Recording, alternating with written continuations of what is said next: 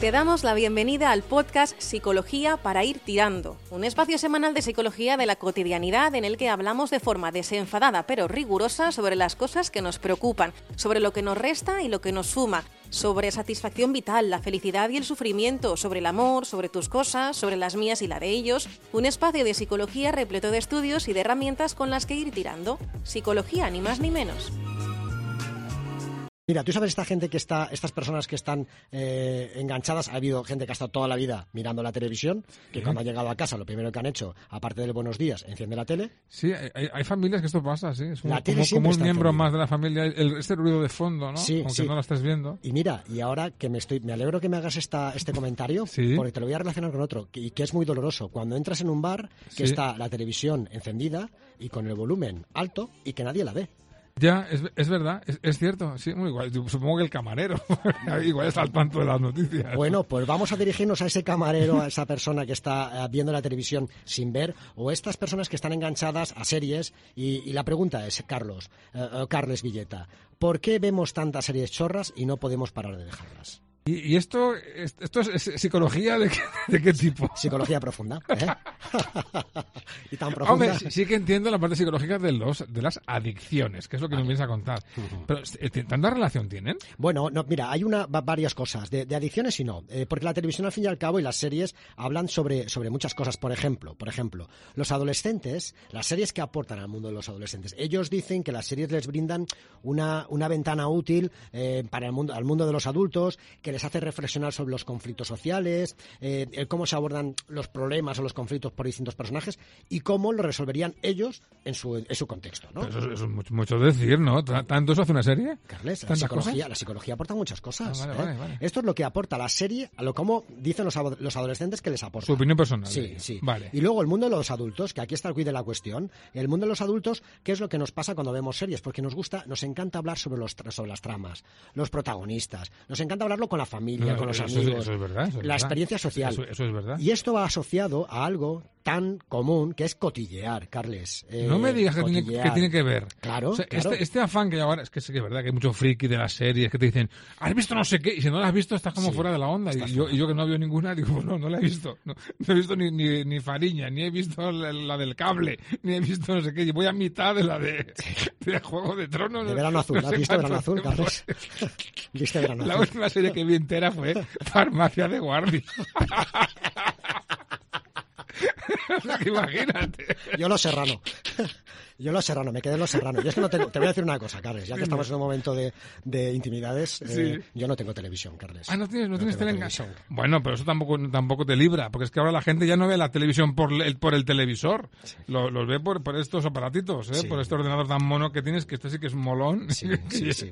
y que la gente vea ahí las series, porque Bueno. ahora todo es por cable. Sí, pero no hace falta que lo digas, Carles, que había vale. quedado muy bien. Mira, Aristóteles, Aristóteles decía que el ser humano es por naturaleza un animal social, ¿vale? Vale. De ahí, de ahí viene una teoría, la teoría del cotilleo social de Robin Dunbar, que hemos comentado, hemos hablado sobre él, sobre la importancia que tiene el cotilleo, las relaciones sociales en, en el desarrollo evolutivo del personal, ¿vale? Vale. Mientras los chimpancés se acicalan y se quitan los se despiojan, nosotros hablamos, ¿vale? Es una manera de contacto social. Entonces, las series, fíjate, ya tiene una cosa, que es que eh, eh, nos sirve para relacionarnos con los demás, Correcto. hablar, expresar, etcétera, etcétera. ¿Vale? ¿Tenemos ahí una? Sí, correcto. Vale, vale. Eh, más cosas. Se hizo un estudio sobre relacionar ver mucho la televisión con los consumidores de sustancias. ¿Vale? Y comparten Las varias adicciones. cosas. Exacto. Repetidos intentos para reducir el consumo, esta gente que ve cuatro, cinco horas o seis horas la televisión, que es en exceso, es en exceso. Porque además hay otra cosa. Eh, la- cuanto más se ve la televisión, menos gratificante es. Eh, cuanto más lo, lo haces, menos gratificante es. Esto pasa como todo. Sí, ¿eh? sí, sí, sí, sí, sí. ¿Vale? El, el placer deja de ser placer cuando se convierte en hábito, Carles. Y esto lo podemos llevar a cualquier terreno. Bueno, a casi cualquiera. Vale. Luego, otra cosa que se puede compartir. La abstinencia cuando el- la, la droga, es decir, la tele o la sustancia se retira. La gente se siente mal, me falta la serie, Sí, ¿no? sí, sí, que la han quitado cuando la ponen, ¿no? Eh, se tira más de ella que de la, preten- de la- del tiempo pretendido, lo que nos gustaría, con más frecuencia. Y luego se dedica una inmensa cantidad de tiempo a eso una inmensa cantidad, ¿vale? Por tanto, hay una comparación, aunque es cierto que no existen datos para decir que la televisión es clínicamente adictiva, ¿vale? No, no existen datos concluyentes, ¿no? Pero eh, dicho esto, la, la, la, según la teoría de Dunbar, que es del cotillo social, y además el, el tema de lo que aporta a la, mm, a la, al personal, Sí. ocurre otra cosa en psicología, que es, eh, mira, Carles, qué, qué curioso y qué bonito, A que ver. es el, el tema de la, de la, un tema de la memoria. Cuando la, la memoria nos cortan, dejamos un archivo abierto en la memoria, Sí. eh, es decir, necesitamos volver. Y esto lo, lo descubrió una, una rusa en el año 27 que hizo el siguiente estudio. Mira, tú sabes que los camareros son capaces de recordar eh, los pedidos de toda una mesa sin anotar, Sí. ¿vale? Y recuerdan lo que ha tomado cada uno hasta que pagan la, la, La cuenta. la cuenta. Una vez que pagan la cuenta, tú le dices al camarero, ¿qué se ha tomado aquel? Ya no se acuerda. Ostras.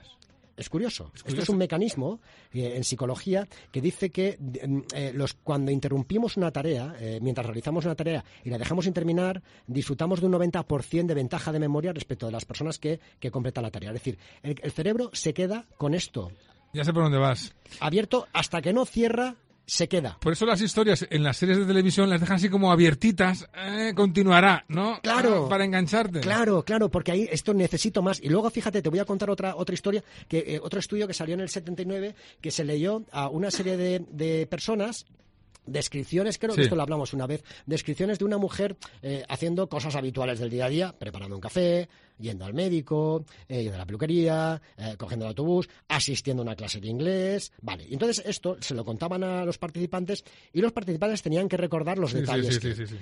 ¿Qué ocurrió? A unos les cuentan que esa mujer se había quedado embarazada del profesor, ¿vale?